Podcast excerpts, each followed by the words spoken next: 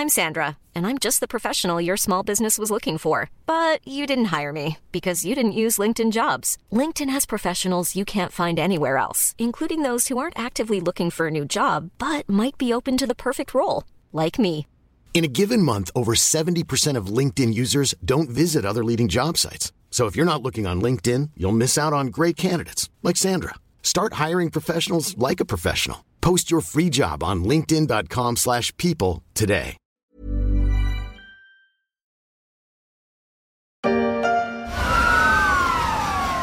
Truc pas normal. C'est quoi le problème? Vous êtes tous portés disparus et présumés morts depuis plus de 5 ans. L'éclipse n'aura pas duré aussi longtemps que pour les passagers du vol 828 de la série Manifeste, mais le temps de la pandémie de Covid a paru bien long aux professionnels de l'aérien. Pour le secteur, la crise n'est plus qu'un mauvais souvenir, mais les compagnies aériennes comme les constructeurs d'avions ont tout de même quelques motifs de contrariété.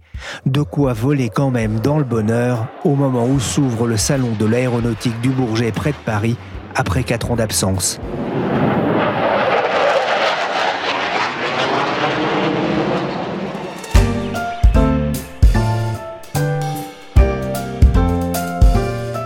Je suis Pierrick Fay, vous écoutez La Story, le podcast d'actualité de la rédaction des Échos, un programme à retrouver sur toutes les plateformes de téléchargement et de streaming.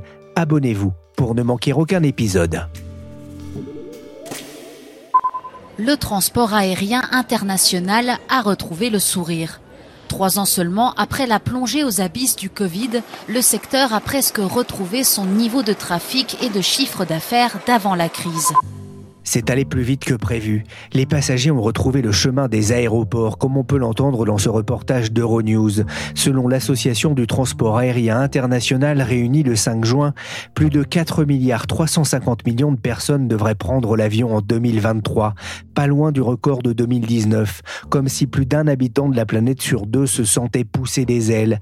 La réouverture de la Chine avec la fin de sa politique zéro Covid a donné un nouveau coup d'accélération à la reprise du secteur. Alors que le Salon du Bourget vient d'ouvrir ses portes en grande pompe, les professionnels de l'aéronautique affichent un certain optimisme malgré des défis importants qu'il leur reste à relever, tant pour les compagnies aériennes que pour les constructeurs d'avions. Pour en parler, j'ai fait appel à Bruno Trevidic, c'est le spécialiste de l'aéronautique aux échos. Je lui ai demandé si le secteur avait enfin tourné la page du Covid. Effectivement, le trafic aérien a repris euh, sur les chapeaux de roue et cela, en fait, dès euh, l'été dernier. On se demandait si ce serait effectivement euh, quelque chose de relativement passager, une revanche sur la crise après deux à trois années coincées à la maison. Et en définitive, non seulement le trafic a continué à reprendre de la vigueur, à rebondir, mais il est même, pour pas mal de compagnies, déjà repassé au-dessus du niveau d'avant-crise les Français ont manifestement non seulement eu une revanche à prendre sur la période du Covid, mais ont même probablement fait passer euh, le budget voyage avant pas mal d'autres budgets dans leur euh, panier. 4 milliards 350 millions de personnes transportées par les compagnies aériennes cette année, hein, les prévisions de l'IATA, plus très loin du record de 2019. La reprise est là bien plus tôt que ne le prévoyait l'organisme d'ailleurs, qui était encore euh, très prudent il y a seulement un an. Comment expliquez-vous ce retour à la normale finalement plus rapide que prévu? On a probablement sous-estimé euh, l'importance qu'avait pris euh, le voyage et le voyage en avion euh, dans la vie de la population de la planète. Quand je parlais des Français qui se sont remis à voyager, la chose est vraie également pour les Américains, pour les Africains, pour les Indiens. Les seuls qui manquaient à l'appel étaient les Chinois, mais c'était uniquement parce qu'en fait les restrictions sanitaires n'avaient pas été levées et dès que, en quelque sorte, la porte a été ouverte, tout le monde est sorti dehors. En fait, ça tient à une combinaison de choses. Le transport est à la fois euh, une bonne façon de partir en vacances, mais également tout simplement euh, le moyen de rejoindre la famille, souvent éparpillée aux quatre coins du monde, le moyen d'aller découvrir euh, d'autres cultures, le moyen de parfaire sa formation, le moyen également de faire des affaires. C'est un petit peu, en quelque sorte, ce qu'est le sang à l'organisme. Ça veut dire que entre les préoccupations écologiques et le désir de changer d'air, de voir du pays, les, les passagers ont choisi en dépit quand même de la hausse des, prix des billets? Alors la hausse des prix des billets, manifestement, euh, n'a pas dissuadé les passagers de prendre l'avion. C'est un phénomène qui avait déjà été constaté par le passé, qu'on appelle d'élasticité tarifaire. En fait, tout simplement, ça consiste à serrer les priorités dans le panier de la ménagère et euh, le budget voyage est remonté en tête euh, avec d'autres. On coupe sur les dépenses de vêtements, par exemple, pour pouvoir partir en vacances. Et puis ça tient également tout simplement à ce qu'est parfois le voyage aérien. Ça peut être une nécessité quand il s'agit d'aller voir euh, les enfants, les petits-enfants qu'on n'a pas vus depuis 3-4 ans. Eh bien, quel que soit le prix du billet, on fait des économies et on retourne au pays. Ça veut dire que ça peut relancer aussi tout le débat sur la, taxation, notamment des compagnies aériennes. On sait que l'IATA s'en est inquiété d'ailleurs de ces volontés de taxation alors, le transport aérien a toujours été la vache à lait des États, tout simplement déjà parce que le système de collecte des, euh, des recettes est bien organisé, donc il est très facile d'opérer des ponctions. On se trouve dans une situation un peu particulière où on a d'un côté un transport aérien qui doit financer une transition énergétique euh, afin de réduire euh, son bilan carbone, son impact sur l'environnement, et c'est un véritable enjeu, et c'est un enjeu qui va se chiffrer en milliards d'euros. Et de l'autre côté, euh, bah, des États qui, au sortir de la crise, euh, ont bien souvent également quelques problèmes budgétaires et qui vont à la facilité et qui euh, pratiquent le en même temps et qui peuvent être à la fois supportifs du secteur tout en le ponctionnant pour ensuite éventuellement lui reverser une partie de la recette. C'est un peu ça qu'on voit. Donc c'est un peu confus. C'est toujours emballé de bonnes justifications qui sont de contribuer à des dépenses qui peuvent avoir des objectifs très très louables, mais ça peut être s'avérer totalement contre-productif. L'IATA a d'ailleurs fait une petite enquête. Elle a calculé le montant des taxes versées pour les vols internationaux depuis 2018. Les compagnies auraient versé plus de 380 milliards de dollars de taxes sur les 7 milliards de billets émis, soit un peu plus de 54 dollars par billet. Au lieu d'ajouter les taxes au nom de l'écologie, les pays européens feraient mieux d'aider les compagnies à financer leur transition énergétique, a pesté le directeur de l'IATA, Willy Walsh. En fin de semaine, justement, Emmanuel Macron a annoncé un plan de soutien au développement de l'avion zéro émission. L'État va investir 300 millions par an pour le développement de biocarburants innovants. Le secteur aérien international a perdu 190 milliards de dollars depuis la crise du Covid. En 2020, en deux ans, c'est dire l'impact hein, de cette pandémie qui a longtemps perturbé un marché euh, comme la Chine, vous en parliez tout à l'heure Bruno. Cette année devrait marquer le retour aux bénéfices pour les compagnies. On parle d'un peu moins de 10 milliards de dollars pour l'ensemble des compagnies, ça reste quand même relativement peu. Bruno, quels sont ceux qui tirent le plus profit aujourd'hui de, de cette reprise? Les premiers bénéficiaires de la reprise ont été euh, sans surprise, les compagnies dites low cost, à bas coût ou bon marché euh, européennes et américaines, tout simplement parce que le premier espace de libre circulation qui s'est réouvert est euh, l'espace de l'Union européenne en Europe ou des États-Unis aux États-Unis. Et puis, c'est également parce que ce sont les voyages qui sont le plus, je dirais, multiformes, qui sont à la fois du tourisme et aussi du voyage d'affaires. On va voir le client, puis on va voir la famille. Donc, ces compagnies ont bénéficié euh, de la première ouverture, reprise de, trafic. Mais assez rapidement, en fait, c'est le cas cet été, on a vu euh, le trafic international reprendre de la vigueur à peu près euh, de la même façon, dans les mêmes proportions, au fur et à mesure que les, les frontières se réouvraient. Et aujourd'hui, l'un des secteurs les plus dynamiques est le secteur transatlantique, où le trafic entre au départ des États-Unis vers l'Europe et aujourd'hui de l'Europe vers les États-Unis a dépassé ses niveaux de 2019. Oui, avec 1135 vols par jour entre l'Europe et l'Amérique du Nord, un sacré moteur pour les compagnies aériennes. Vous parliez des low cost, Bruno. Ryanair est devenu fin mars la compagnie la plus rentable d'Europe. Alors en fait, Ryanair est redevenue la compagnie la plus rentable d'Europe parce qu'en fait, euh, c'est un peu sa marque de fabrique. Elle a inventé un modèle qui consiste, pour simplifier, à proposer des tarifs suffisamment bas pour générer de la clientèle nouvelle ou des voyages supplémentaires. Cette recette, euh, basée sur la croissance du trafic, euh, s'est avérée payante depuis bien longtemps et même s'est imposée à toutes les compagnies, y compris les compagnies traditionnelles, comme le modèle à suivre pour le court et moyen courrier. il y a un autre acteur hein, qui monte aussi, ou qui remonte, c'est Emirates également, hein, la compagnie euh, euh, des Émirats. Emirates est parmi les compagnies euh, internationales qui proposent le plus de destinations à l'international. Donc à partir du moment où le trafic international long courrier reprend, il est normal qu'elle soit parmi les principaux bénéficiaires. Mais ce qu'on dit d'Emirates est vrai également euh, des compagnies euh, américaines qui se font de belles recettes sur les lignes transatlantiques. Et c'est également vrai d'Air France, qui a plutôt mieux sorti son épingle du jeu dès 2022 que la plupart de ses concurrentes, grâce à la diversité de son réseau long courrier international ou international, notamment grâce à l'Afrique ou à des régions du monde où euh, le transport aérien restait une nécessité sociale et économique et continuait à fonctionner. Madame, monsieur, bonjour et bienvenue à bord. Welcome aboard, ladies and gentlemen. c'est vrai qu'Air France euh, KLM va mieux, le chiffre d'affaires remonte. Il y a quand même, un, dit-on, un problème de compétitivité qui reste aujourd'hui concernant la compagnie française? Air France KLM a la particularité d'être basée euh, dans deux des pays qui ont euh, les systèmes sociaux les plus sophistiqués euh, parmi les pays de la planète. Donc forcément, ça se traduit par quelques surcoûts. C'est davantage vrai d'Air France que de KLM. Donc Air France KLM aura toujours en quelque sorte ce handicap. Mais elle a également un gros avantage qui est d'être basée, dans le cas d'Air France, à Paris, dans le cas de KLM à Amsterdam, deux destinations touristiques majeures, deux portes d'entrée de l'Europe, avec des réseaux euh, extrêmement diversifiés qui font de Paris et d'Amsterdam des plaques tournantes du trafic international. Donc je dirais que quand le trafic entre l'Inde et les États-Unis reprend, Air France en bénéficie largement. C'est également vrai de KLM. C'est la beauté du modèle de euh, correspondance, de hub des euh, compagnies traditionnelles long courrier. Ah, si j'insiste là-dessus, c'est parce que euh, le directeur général de, de l'IATA n'a pas eu de mots assez durs récemment à l'encontre notamment du gouvernement français.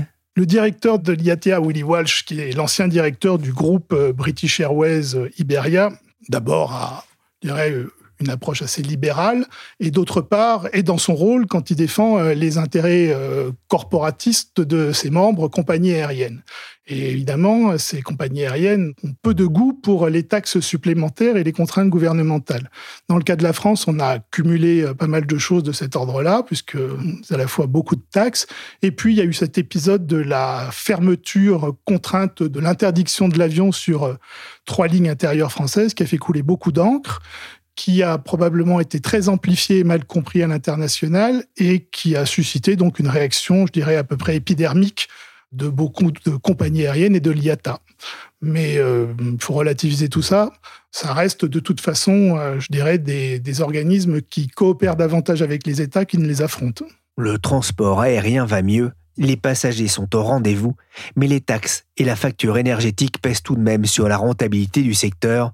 Il va certes renouer avec les bénéfices pour la première fois depuis trois ans, mais selon l'IATA, ils ne représenteront qu'une marge moyenne de 2,25 dollars par passager, même pas le prix d'un billet de métro selon son dirigeant. La compagnie Air India a signé ce mardi un accord pour l'achat de 250 Airbus en présence par visioconférence des dirigeants indiens et français. La reprise du transport aérien est là et on attend maintenant la reprise des commandes. Il y a eu celle énorme de Ryanair et d'Air India il y a quelques mois. Le salon du Bourget a ouvert ses portes. C'est la porte ouverte aussi à un sursaut des commandes L'une des particularités de cette période et qu'on n'avait certainement euh, pas vu venir, c'est effectivement le, retour de ces méga commandes comme celle de Ryanair ou de United qui sont liées à une situation assez paradoxale qui est en fait euh, une pénurie euh, d'avions neufs. L'industrie aéronautique n'a pas réussi à retrouver son rythme de production d'avant la crise pour 36 raisons, notamment euh, le manque de personnel, le manque de main-d'œuvre, le manque de pièces détachées, le manque de matières premières n'arrive pas à produire tout simplement autant d'avions que euh, la demande l'exigerait. Et les compagnies aériennes, par crainte, je dirais, de ne pas avoir accès à cette euh, matière première pour eux que sont les avions neufs, euh, ben, tout simplement, celles qui le peuvent s'assurent de leur avenir en passant d'énormes commandes. Et on se retrouve dans cette situation assez paradoxale une industrie aéronautique qui tourne encore un petit peu, non pas au ralenti, mais je dirais en sous-régime, alors que la demande est repartie de plus belle. Les industriels attendent aussi une commande de 600 appareils de Turkish Airlines. Ce sera la plus grosse commande de l'histoire de l'aviation civile, devant les 470 appareils d'Air India. Et l'Arabie saoudite a aussi le projet de créer une deuxième compagnie capable de concurrencer Emirates L'un des faits nouveaux qui sous-tend ce rebond de l'industrie aéronautique, en fait, c'est la confirmation de l'émergence de nouveaux marchés euh, pour l'aéronautique et le transport aérien. Alors, euh, dans le temps, on parlait beaucoup de l'émergence de, la Chine, donc qui a largement émergé depuis, euh, même s'ils ont fait une petite pause. Mais en fait, on a d'autres marchés régionaux assez colossaux qui également sont en train de se faire une place au soleil. Alors, on a parlé de la Turquie, donc c'est vrai, la Turquie est en train de s'imposer comme une plaque tournante du trafic international avec une compagnie Turkish Airlines qui a des ambitions colossales et qui combine à la fois euh, un rôle de plaque tournante et un marché intérieur important. L'Arabie saoudite également s'est réveillée après, euh, je dirais, plusieurs décennies de, de belle endormie, si on peut dire, et veut aujourd'hui copier le modèle d'Emirates, de Qatar Airways, euh, d'Etihad, en devenant également une plaque tournante, avec en plus de leurs énormes moyens, un marché intérieur, ce qui n'est pas le cas de leurs voisins. Et demain, on aura probablement euh, d'autres marchés qui viendront également soutenir la croissance, colossaux, l'Indonésie, le Vietnam, et puis l'Afrique, je globalise un peu, mais on a un potentiel absolument énorme, sachant que les trois quarts des gens de la planète n'ont pas encore pris l'avion et voudraient bien le faire. I'm back. En attendant de faire le compte des annonces de commandes durant le Bourget, Boeing semble se refaire une santé. Bruno, c'est ce que vous écriviez début juin dans les échos. Boeing is back. C'est un petit peu euh, le message euh, que euh, Boeing va essayer de faire passer pendant ce salon du Bourget. Et derrière Boeing, toute l'industrie aéronautique américaine qui va être présente en force à Paris.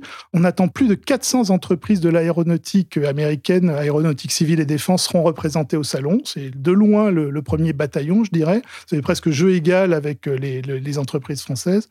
Et effectivement, l'un des champions du secteur, Boeing, va venir avec plusieurs nouveaux appareils, civils et militaires, et compte bien, en quelque sorte, euh, tenir un discours décomplexé. Alors, ils sortent d'une période absolument euh, noire euh, qui a été marquée par le double crash des 737 MAX, et immédiatement dans la foulée après la crise du Covid, ça a failli les tuer. Mais bon, les États-Unis sont un pays plein de ressources, notamment financières. Ils ont pu, en quelque sorte, trouver les fonds pour éviter ce ce qui aurait été inévitable ailleurs, une faillite. Et aujourd'hui, euh, ben, ils ont en fait euh, quelque part envie de réaffirmer euh, leur position de leader ou de co-leader du secteur avec quelques bons arguments à faire valoir. Le match est relancé dans un marché en reprise, mais le secteur n'est pas à l'abri de nouvelles turbulences. On va en plein dans la zone de turbulence. Est-ce que... Roger, prenez le manche. Y aura-t-il un pilote dans l'avion? Faut-il craindre de nouveaux retards et des annulations cet été comme ce fut le cas l'an dernier? Car le ciel européen s'annonce encore plus encombré qu'en 2022 selon l'organisme Eurocontrol, avec 37 000 vols par jour attendus durant la pointe estivale, 5 000 de plus que l'an dernier à la même époque.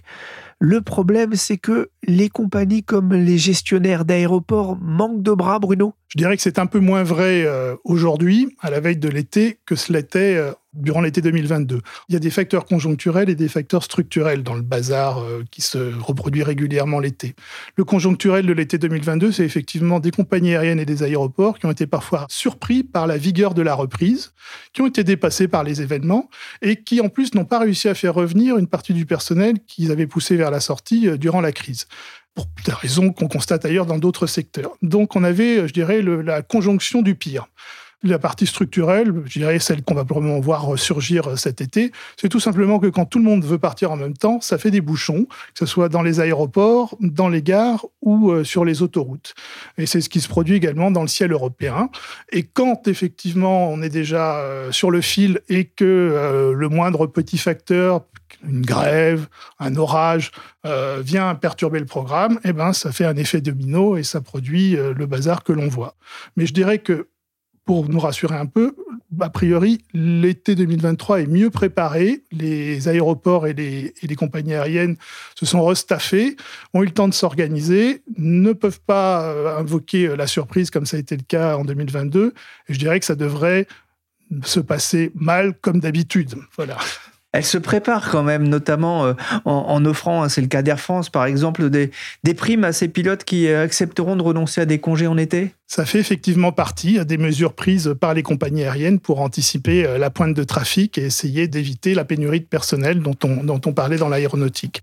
De la même façon, effectivement, qu'entre-temps, toutes ces entreprises ont également consenti euh, quelques euh, augmentations de salaire qui vont compter pas mal dans la motivation des gens pour aller travailler et éventuellement dans le nombre de candidats pour répondre aux annonces. Ah, manque de pilotes, c'est pas propre. À la France, en Allemagne, Lufthansa a éliminé de nombreux vols cet été au départ de Francfort forêt de Munich. Aux États-Unis, American Airlines a fait de même en supprimant 50 000 vols de son programme d'été. Aux États-Unis, où le besoin est estimé à 128 000 pilotes sur 20 ans, Delta vient d'accorder d'ailleurs à ses pilotes une augmentation de salaire de plus de 30% sur les quatre prochaines années. On manque de pilotes, mais aussi, vous le disiez, d'avions. Le secteur des constructeurs aéronautiques reste encore marqué par la période post-Covid. Pourquoi ne fabrique-t-on pas assez d'avions? Entre le moment où on décide d'augmenter les cadences d'une filière aéronautique et le moment où effectivement on a les fruits de ces décisions, on a coutume de dire qu'il se passe quasiment deux ans, 18 mois, deux ans. C'est une très lourde machine. un avion, c'est énormément de composants et beaucoup, beaucoup d'intervenants euh, avant qu'on puisse assembler un Airbus ou un Boeing. Euh, donc, euh, c'est cette énorme machine comme un énorme paquebot qui met beaucoup de temps à se lancer et qui met beaucoup de temps à ralentir et à se relancer encore plus. Et alors qu'en plus, je dirais, à ces fluctuations conjoncturelles viennent se greffer des événements exogènes un peu extraordinaires que sont hyperinflation, peu d'envie euh, d'une partie des salariés pour euh, retourner au travail, euh, quelques restants de Covid par-ci par-là, des pénuries de matières premières liées à une situation géopolitique. On additionne des problèmes et on additionne les difficultés. On se retrouve dans la situation actuelle où c'est encore plus difficile de relancer la machine aussi vite qu'on le voudrait. Mais je dirais, j'ajouterai à ça que probablement à la base de tout ça, et c'est la bonne nouvelle, personne ne pensait qu'on se remettrait aussi vite de la Covid, tout simplement, que la demande des passagers et des compagnies aériennes rebondirait aussi vite. Justement, comment est-ce que Boeing et Airbus procèdent-ils pour augmenter euh, ces cadences de, production, sachant que les, commandes commencent à, euh, comment dire, à s'amonceler bah, en fait, ils procèdent, comme diraient les Américains, step by step, c'est-à-dire que ce qu'il y a de pire, en fait, pour un industriel, c'est de se retrouver dans une situation de, rupture d'approvisionnement ou de désorganisation totale. Donc, je dirais qu'ils essayent simplement de mettre en adéquation euh, la promesse aux clients avec euh, ce qu'ils peuvent faire. Concrètement, ça consiste à rappeler le client, à lui dire bon, alors au fait, l'avion que vous avais promis euh, pour cet été, ben ça, ça, va plutôt être pour euh, octobre-novembre. Voilà, on renégocie avec les clients des délais de livraison, on, essaye d'organiser la production de façon à ce que ça soit pas sur le fil et que ça ait plus de chances de supporter les quelques aléas qui interviennent toujours. Le GIFAS, qui regroupe les entreprises de l'aéronautique en France avec de nombreux sous-traitants, a prévu d'embaucher 25 000 personnes cette année, après les 18 000 de 2022. Mais les PME du secteur constatent aussi qu'il est difficile de, recruter. Pour, quelles raisons? Oh, les, raisons sont nombreuses. Il y a une réelle pénurie euh, de formation euh, dans certains métiers très spécialisés, des métiers de techniciens essentiellement. Il y a également euh, certains métiers qui étaient très courtisés, qui sont très nécessaires, l'aéronautique typiquement, les ingénieurs, qui se sont retrouvés, je dirais, euh, sollicités, voire aspirés par euh, des secteurs en rebond. Je pense notamment au nucléaire, qui était à la ramasse depuis une dizaine d'années, qui tout à coup se remet euh, lui aussi à, chercher des ingénieurs et à embaucher. Il y a les concurrents classiques que sont les, grandes entreprises de la finance. Bref, tout le monde veut un petit peu les mêmes profils de gens, de, de, gens très pointus, formés, avec de l'expérience si possible. Et ça crée ce rebond généralisé, eh ben, une concurrence, une compétition euh, et euh, des difficultés à recruter.